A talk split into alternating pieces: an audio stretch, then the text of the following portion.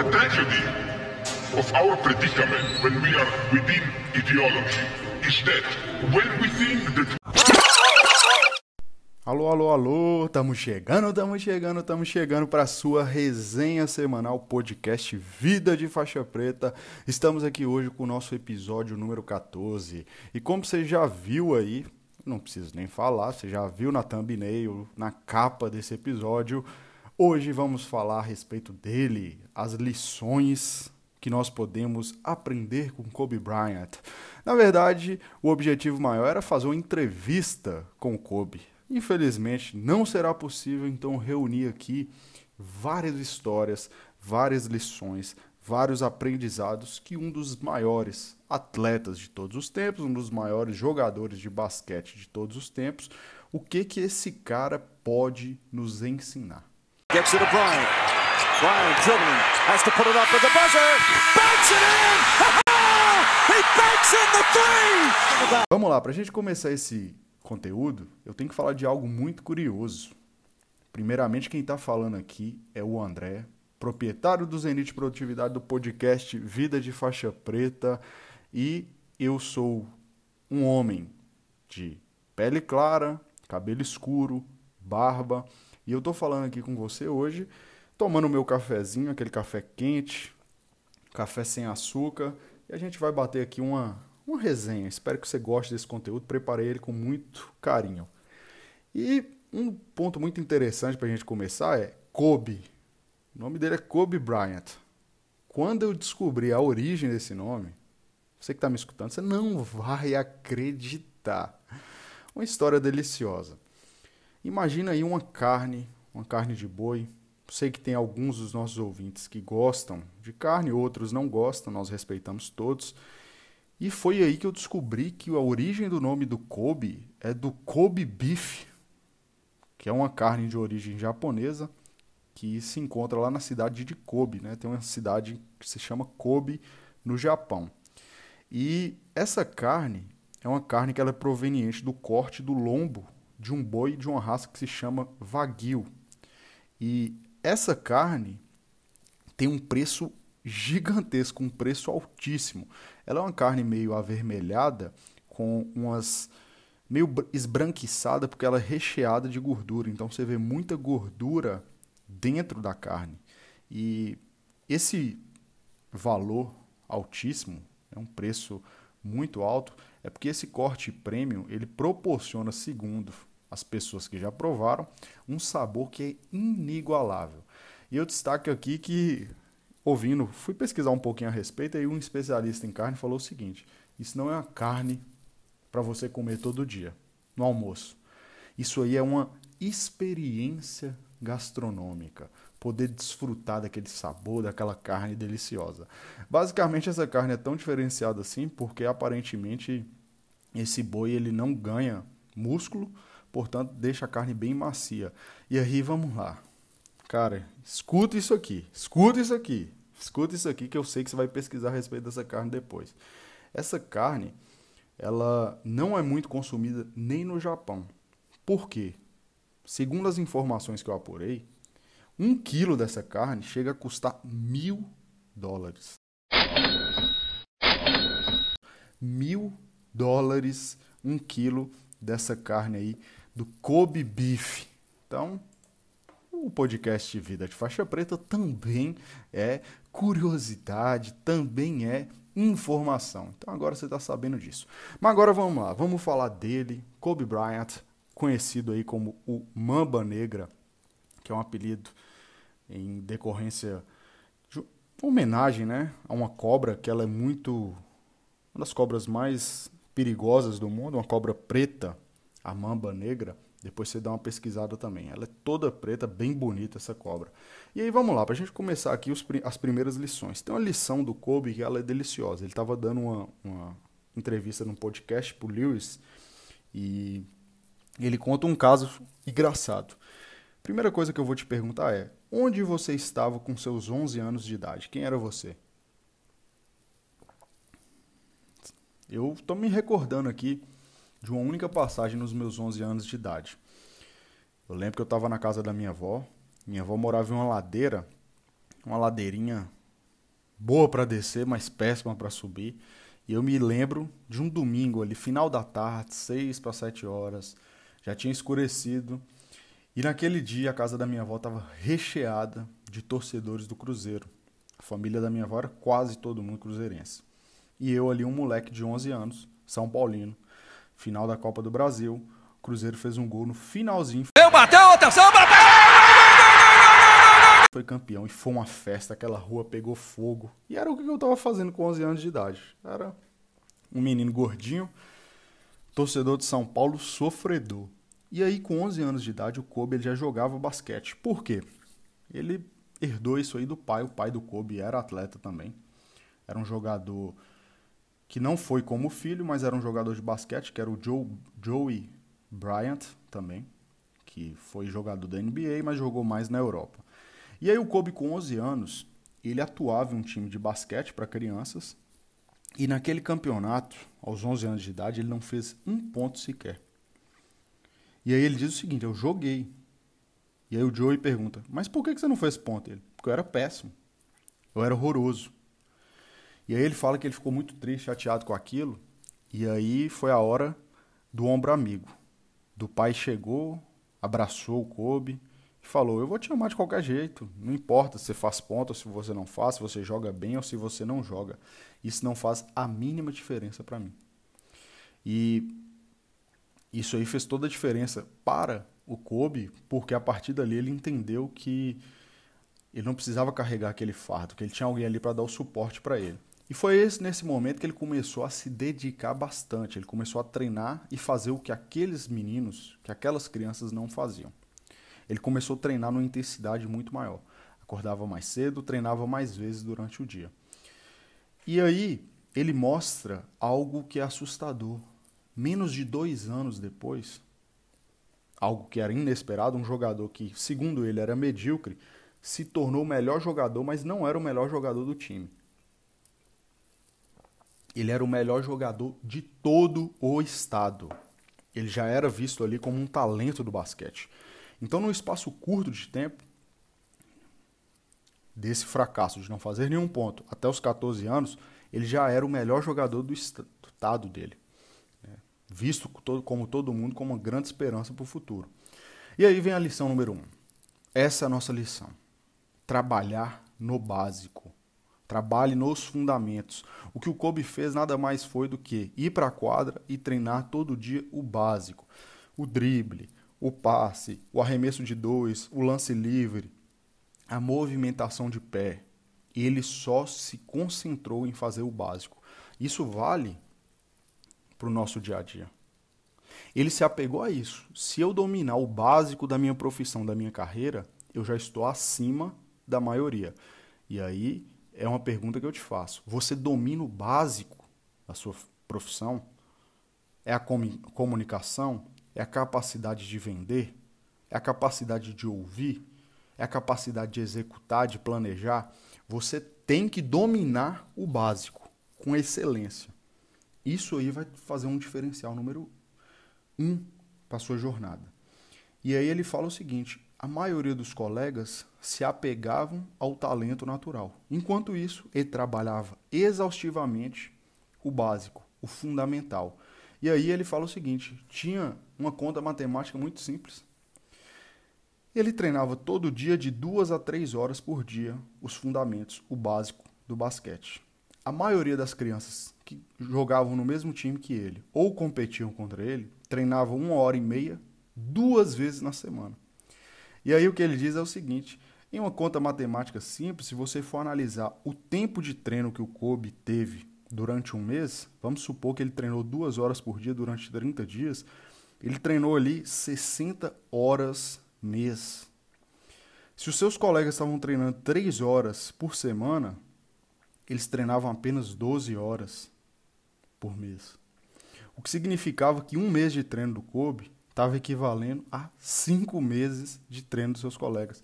Agora imagine isso aí em um ano, dois anos, três anos, cinco anos.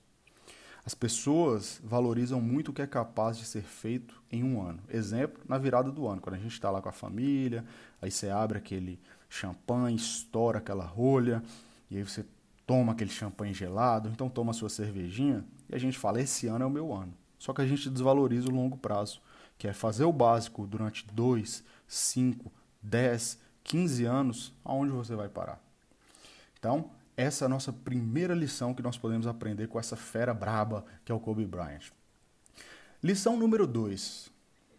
Um, algo que eu tenho aplicado no meu dia a dia, algo que hoje faz todo sentido para minha trajetória, para ministrar treinamentos presenciais, treinamentos ao vivo, fazer lives, fazer lives de lançamento, treinamentos corporativos, tudo isso aí vem da lição número 2. Kobe diz que confiança vem da preparação. E aí tem uma história muito boa que é do Jay Williams. Jay Williams foi um jogador do Chicago Bulls, veio para a NBA como uma grande revelação. E o Jay Williams, ele está em uma entrevista, ele está sentado em um sofá, vestido ali com um moletom preto. O Jay Williams é um homem negro, careca, cara gente boa, aquele cara gente boa que você gosta de ouvir, e ele disse o seguinte: que naquele dia eles jogariam o Chicago Bulls contra o time do Kobe, que era o Los Angeles Lakers. E esse jogo seria às 7 horas da noite. E o Jay Williams falou: Cara, hoje vai ser um jogo muito difícil contra um time campeão como o Lakers. Eu vou pro, pro ginásio um pouco mais cedo e vou fazer um treino.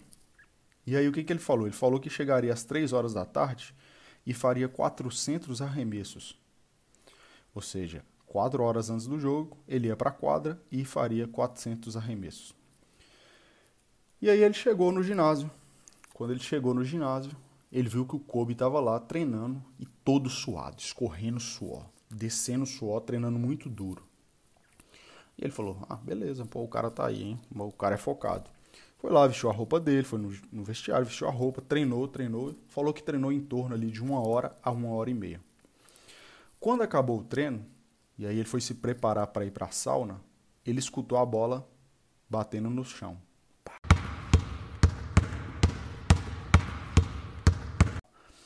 E ele começou a escutar também que o barulho não estava lento, que era um barulho em altíssima intensidade. Então, era um barulho forte, era um barulho muito forte.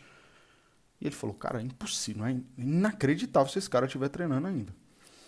E aí ele voltou para a quadra e viu que o Kobe estava com aquela mesma intensidade. Ele falou, olha, se quando eu cheguei ele já aparentava estar tá cansado e estava suado pra caramba, eu treinei uma hora e meia e ele ainda continua treinando, meu Deus, o que, que é isso? E ele fala que o Kobe continuou ali, 25 minutos, mandando bola e fazendo cesta e fazendo jogada e treinando muito duro. E aí ele fala que naquela noite o Lakers acabou com o Chicago Bulls e o Kobe Bryant fez 40 pontos. Ele destruiu naquela partida. Ele falou, cara, inacreditável, não tem condição. Eu preciso conversar com ele. Eu preciso falar com ele e perguntar o que, que é isso. E aí o Jay Williams foi conversar com o Kobe. Falou, velho, cara, você estava treinando pesado, você veio no jogo. Me, me explica qual que é o sentido, qual que. O que tem por trás disso? E aí o Kobe disse que falou, diz, diz ele que o Kobe disse o seguinte: Eu vi você chegando, eu vi você treinando. E eu fiz isso porque você tem que entender que não importa quão duro você trabalha. Eu vou trabalhar muito mais duro que você. Eu vou me preparar muito mais duro que você. E aí o Joe Williams assustou, arregalou os olhos. E ele disse que na verdade ele não ficou triste nem irritado. Na verdade ele pensou o seguinte: Uau! Eu preciso fazer muito mais do que eu estou fazendo. Que significa que tem a gente está trabalhando, a gente está se esforçando, a gente está se preparando. Tem outras pessoas que também estão querendo os mesmos objetivos que nós e também estão se preparando, estão se desenvolvendo ao redor do mundo. E quando eu digo confiança vem da preparação, Kobe diz que aquela confiança de poder arremessar a última bola faltando um segundo, de poder fazer um lance livre ali, com o time atrás, com o ginásio inteiro vaiando, de poder pegar uma bola, partir para cima do adversário e fazer aquela cesta magnífica, tudo isso vem daquela preparação. Aquilo ali é tão automatizado que ele consegue fazer aquilo naturalmente. E quando eu digo que essa essa lição eu aplico para minha vida, foi justamente quando eu comecei a fazer as lives. Hoje nós temos aí mais de 700 lives mais de 700 conteúdos gravados ao vivo. E eu tenho absoluta certeza, eu tenho alguns vídeos salvos, os primeiros ali, que a minha live 1 foi um lixo, que a minha live 9, que eu já assisti várias vezes, foi péssima, que a live 50 também não foi tão boa. E eu, você pode até falar, Andrezão, eu acho até que a live de hoje também não é boa. Eu sei disso, você pode até ter essa opinião, talvez até eu tenha essa opinião. Entretanto, a minha live 600, ela foi bem superior a 1. E hoje, não importa qual momento, eu tenho a plena tranquilidade de poder ligar uma live com qualquer pessoa, em qualquer lugar, em qualquer horário. Por quê? Confiança vem da preparação. E eu te pergunto, você está se preparando? Está treinando todo santo dia? Está evoluindo? Está melhorando? Está aperfeiçoando as suas habilidades? Quanto mais você pratica, melhor você fica. Lembra disso, a primeira vez provavelmente será uma merda, mas a 50 será melhor. A 500 vai ser melhor ainda. Portanto, evolução contínua, não para de evoluir. E aí vamos para a lição número 3 aqui do nosso podcast, episódio 14, podcast Vida de Faixa Preta. Se você chegou até aqui, não deixa de seguir o nosso podcast. A gente está trazendo conteúdo toda semana, educação que nós não aprendemos na escola. Aquilo que nós precisamos e a gente aprende na marra, a gente aprende é no jogo da vida real. Vamos lá, lição número 3. O Kobe Bryant ele fala que ele tem uma filosofia de vida. E a filosofia de vida do Kobe, hoje, ela é bem parecida com o que eu acredito. Ele diz o seguinte: se eu trabalhar duro assim, se eu me forçar dessa forma, todos os dias, todo santo dia eu trabalhar rumo ao meu objetivo e eu não deixar nenhuma pedra desvirada, não deixar nada para trás, se eu não tiver nenhum arrependimento, significa que eu estou no caminho certo. O que quer dizer que eu tenho que me dedicar incondicionalmente. E aqui eu vou deixar uma dica de filme para você. Esse filme foi um filme que motivou o Kobe a trabalhar dessa forma e é um filme que eu indico para você porque é um filme fantástico, inacreditável. O nome desse filme é Rudy, R-U-D-Y. Dica de filme, então, aqui do podcast Vida de Faixa Preta, Rudy, que é dê o máximo que você puder, nas condições que você tem, enquanto você não tem condição de fazer melhor ainda. Frase de Mário Sérgio Cortella, e um dos grandes escritores né, do nosso Brasilzão. Então, a filosofia é isso trabalha todo santo dia rumo ao seu objetivo e não deixa nada para trás, não deixa nenhum arrependimento. Que, inclusive, complementando essa lição 3, tem um TED que eu vou até indicar de novo, mais uma indicação. Aqui no podcast Vida de Faixa Preta indicação de conteúdo e de aprendizado o tempo inteiro. Que o Kobe faz um formato de entrevista e tem vários garotos que são ali. Vários garotos, imagina aí garotos orientais, garotos brancos, negros, garotos latinos e todos ali estão com aqueles tênis né, cl clássicos, o Air Jordan, esses tênis de, de basquete, aqueles shortões. Então, eu presumo que quase todo mundo ali são meninos que têm um sonho de ser jogador profissional de basquete. E uma das perguntas do entrevistador é o seguinte: Ô Kobe, por que, que você decidiu parar agora esse ano? E ele fala o seguinte, cara: Olha, eu olhei para trás e hoje eu chego à conclusão de que eu não poderia ter feito nada melhor do que eu fiz. Olha que incrível isso. Eu tenho certeza que eu deixei tudo ali, que eu dei tudo e que não tem como ir além do que eu já fiz. Então ali ele entendeu que aquela jornada, aquela jornada, haverão as próximas, mas aquela no basquete propriamente dito tinha encerrado e que nada tinha ficado para trás. E eu acho que isso aqui é um dos, melhores é, momentos de liberdade para o ser humano, que é, porra, eu olhar para trás e falar, cara, eu não deixei nada. Tudo que eu poderia ter feito, eu fiz. Eu me entreguei incondicionalmente para alcançar o resultado. Então, bora para cima, hein? E a lição número 4, vamos lá. Lição número 4 do Mamba. Então, falei aí da, no início sobre a Mamba Negra. E o Kobe Bryant desenvolveu algo que ele chama de Mamba Mentality. É algo que ele se apegou como se fosse uma crença, como se fosse algo maior. Aqui é uma coisa meio espiritual. É algo que você pode criar como se fosse uma força maior te dando aquele gás, aquela motivação. E ele criou essa questão do Mamba Mentality porque ele passou por alguns momentos difíceis, como todo mundo passa, tanto na vida pessoal quanto na vida profissional. E aí, vamos lá. Nessa lição ele diz que o Mamba Mentality nada mais é do que tentar ser a melhor versão de si mesmo. Todo santo dia. Que é o every fucking day. Que eu digo isso aqui sempre nos Zenit de Produtividade e aqui no nosso podcast Vida de Faixa Preta. Eu vou até escrever no meu caderno aqui. Eu tô com um caderno pequeno, meio azul, do Sebrae, que eu ganhei um treinamento. Eu vou escrever aqui, ó. Todo dia conta. Exclamação. Exclamação de novo. Todo dia conta. E aí é o que o diz, o que diz o nosso Kobe é, é uma missão infinita.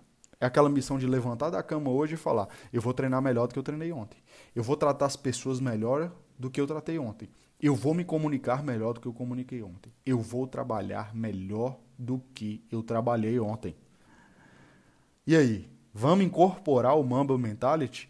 Na verdade, esse aqui é um dos principais valores da nossa empresa, tanto da M Smart quanto do Zenit, que é justamente isso. E eu nem sabia que a gente poderia incorporar isso como o Mamba Mentality, mas é, a nossa empresa segue o Mamba Mentality, que é seja sempre melhor evolua. Excelência. Perfeição não existe. Crescimento existe.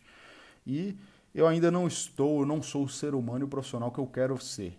Mas eu melhoro o que eu era semana passada. Pode ter certeza disso.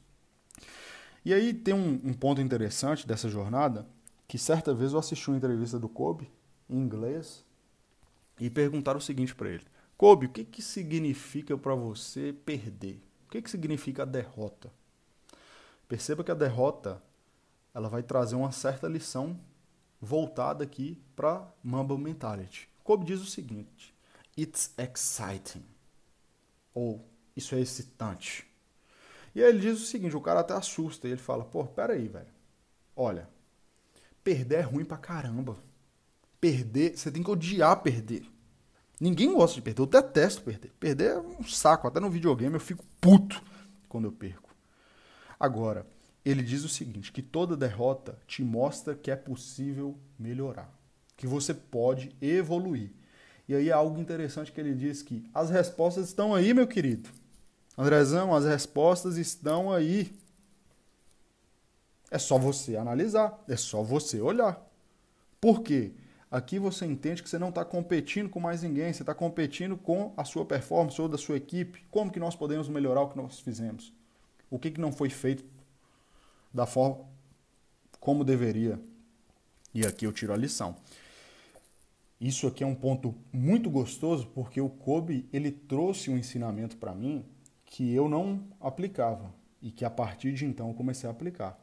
Eu estava comendo mosca. Eu achava que a melhoria ela vinha simplesmente da repetição. Mas e se eu estou repetindo o que eu estou fazendo errado? Hã? Lá no jiu-jitsu, porra, faz mil armlocks. Beleza, mas se você está fazendo armlock errado, você está aperfeiçoando algo que é errado. E aí o, o Lewis, ele pergunta pro Kobe a seguinte coisa, ô Kobe, e aí, velho, como é que é? Você assistiu os jogos lá da temporada? Alguns jogos? Quando? Todo... Aí o Kobe fala, assistia todos os jogos. O cara, porra, todos os jogos? Todos os jogos. Do início ao fim. Do primeiro minuto ao último minuto. E ele falou, e peraí, mas diferente de vocês, eu assistia tudo. O tempo técnico, o começo da transmissão, os intervalos, tudo. Voltava, parava, voltava, assistia de novo. Parava, assistia. Cara, galera, você que está escutando aqui o podcast, a NBA tem mais de 80 jogos só na temporada regular. Imagina o cara ficar todo santo dia fazendo isso. E aí, André, qual que foi essa lição que caiu para você? Eu não assistia, velho. Muitas vezes eu não assistia as minhas, as minhas lives não reassistia as minhas palestras, os meus treinamentos, não assistia as minhas mentorias, o que para mim caiu uma ficha de que, e aí, cara, você não está melhorando, você está repetindo, mas talvez você está repetindo errado. Foi o momento onde eu identifiquei algumas questões. Exemplo, eu vou escutar esse podcast várias vezes, porque eu sei que eu vou poder melhorar. Eu vou ouvir para melhorar a minha dicção, a forma como eu estou me expressando. Isso é um processo de evolução contínua. Então, aqui foi uma lição que ele trouxe de que, cara, assiste de novo. Avalia, tá fazendo certo ou tá fazendo errado? O que, que você poderia ter feito diferente?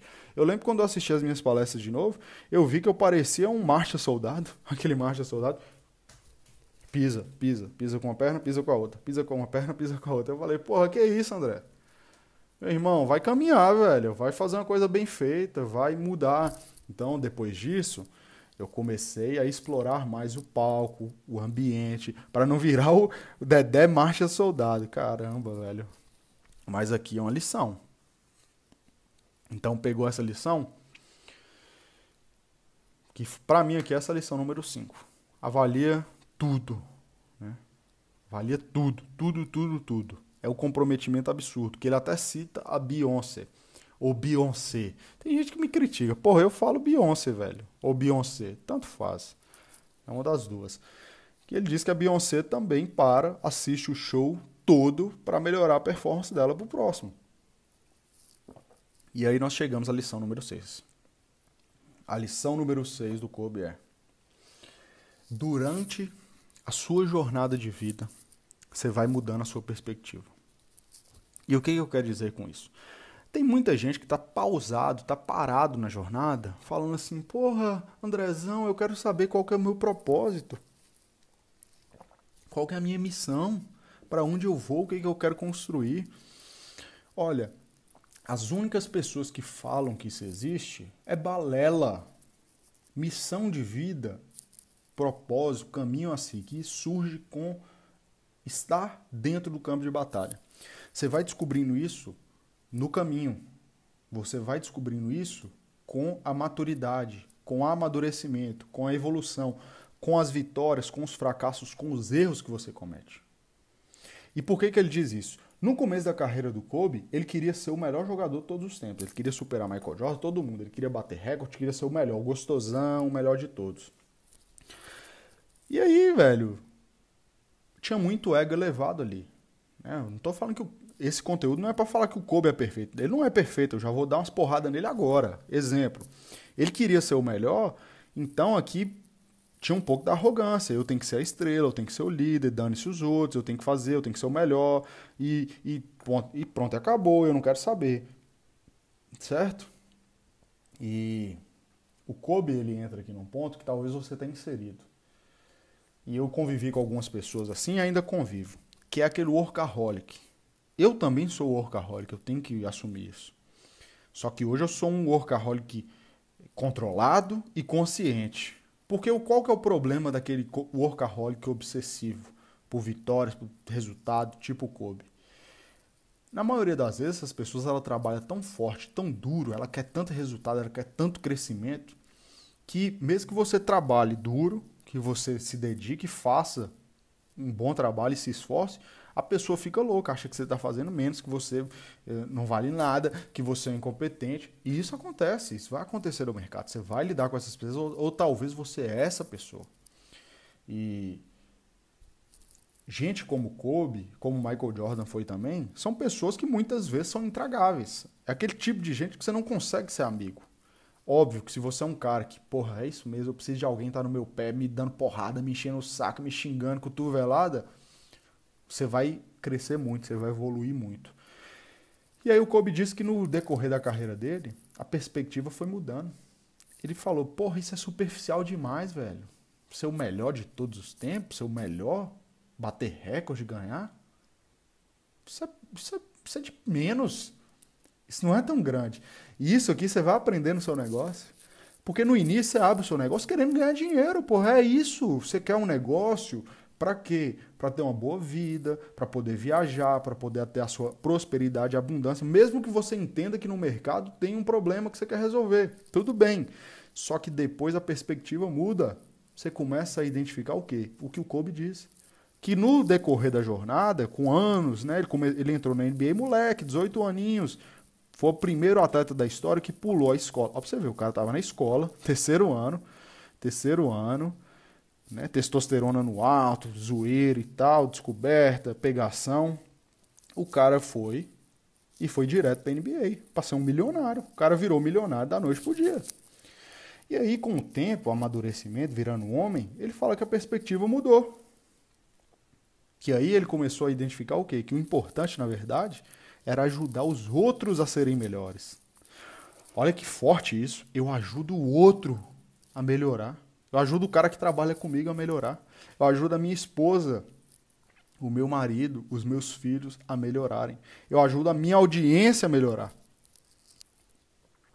E aí você começa a inspirar pessoas. O que ele diz é o seguinte: depois ele começou a falar, eu quero inspirar pessoas. E aí veio as mensagens.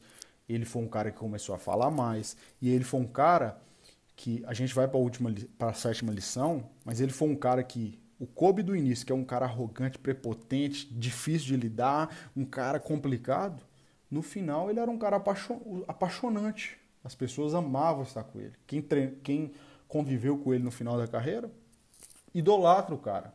Por quê? Porque ele puxou o nível de todo mundo para cima. E inspirou pessoas como eu, que estou aqui parando para produzir esse conteúdo, para fazer um estudo sobre ele e trazer esse conteúdo para você. E aqui a gente entra na lição número 7, que é justamente esse. Qual que é o comportamento que eu, e eu vou te perguntar, qual que é o comportamento que você tem como companheiro de equipe na sua empresa, na empresa que você trabalha, ou como companheiro na vida aí, amigos, as pessoas que você convive na sua família. Porque aqui a gente vai para essa lição número 7, que o Phil Jackson, que é o treinador que foi multicampeão com o Chicago Bulls do Michael Jordan e depois foi campeão com o Lakers do Kobe, ou seja, treinou duas mega estrelas, dois psicopatas obsessivos por vitórias e conquistas. Ele classificou o Kobe da seguinte forma: é um moleque egoísta e difícil de lidar. Olha que forte isso que muitas vezes está falando, porra, André, você está desconstruindo o que, que o cara fez, cara. Não estou. Só quero te mostrar isso aqui. E aí ele montou um time com o Shaq, que é o Shaquille O'Neal, que também é um cara sensacional, é um labradorzão, um homem de 2,30 metros e de altura, maior do que o armário que tem aqui na minha residência, um cara gigantesco, e eles formaram uma dupla implacável. Só que ali tinha um probleminha. Quando o Shaq foi contratado, ele veio para ser o número um, para ser a estrela. E aquilo ali acabou incomodando o Kobe.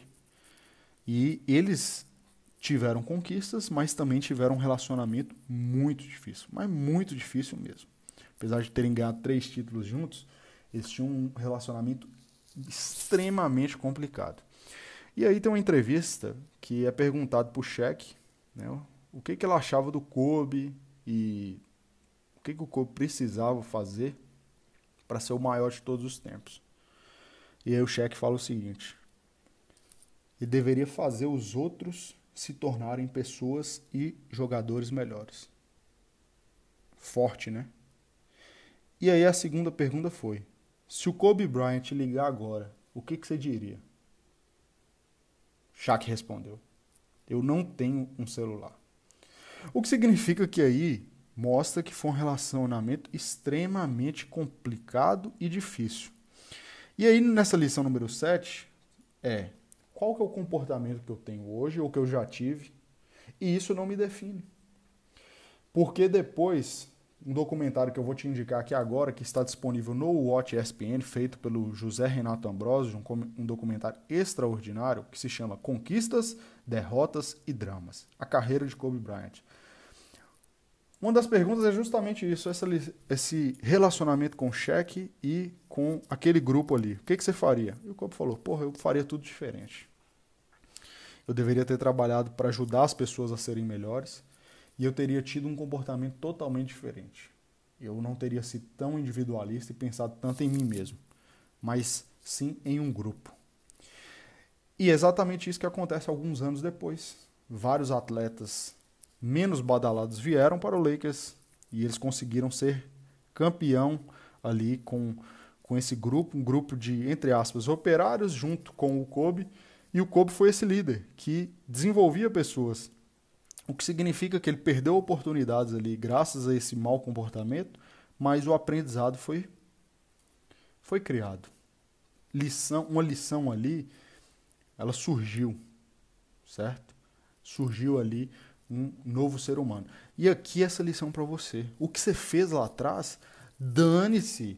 A questão toda aqui é errar, todo mundo erra. Eu já errei demais e vou errar mais vezes ainda. Eu tenho um milhão de defeitos e terei vários outros. Agora a questão toda é, com o tempo e com a experiência, quais as lições que eu tiro para que esses erros, essas merdas que eu fiz lá atrás, não se repitam hoje e não se repitam lá na frente. Esse é o caminho. Esse é o único caminho. E aí? Estamos chegando aqui agora à reta final do nosso episódio 14. Foi um episódio curto, um episódio gostoso, contei algumas histórias.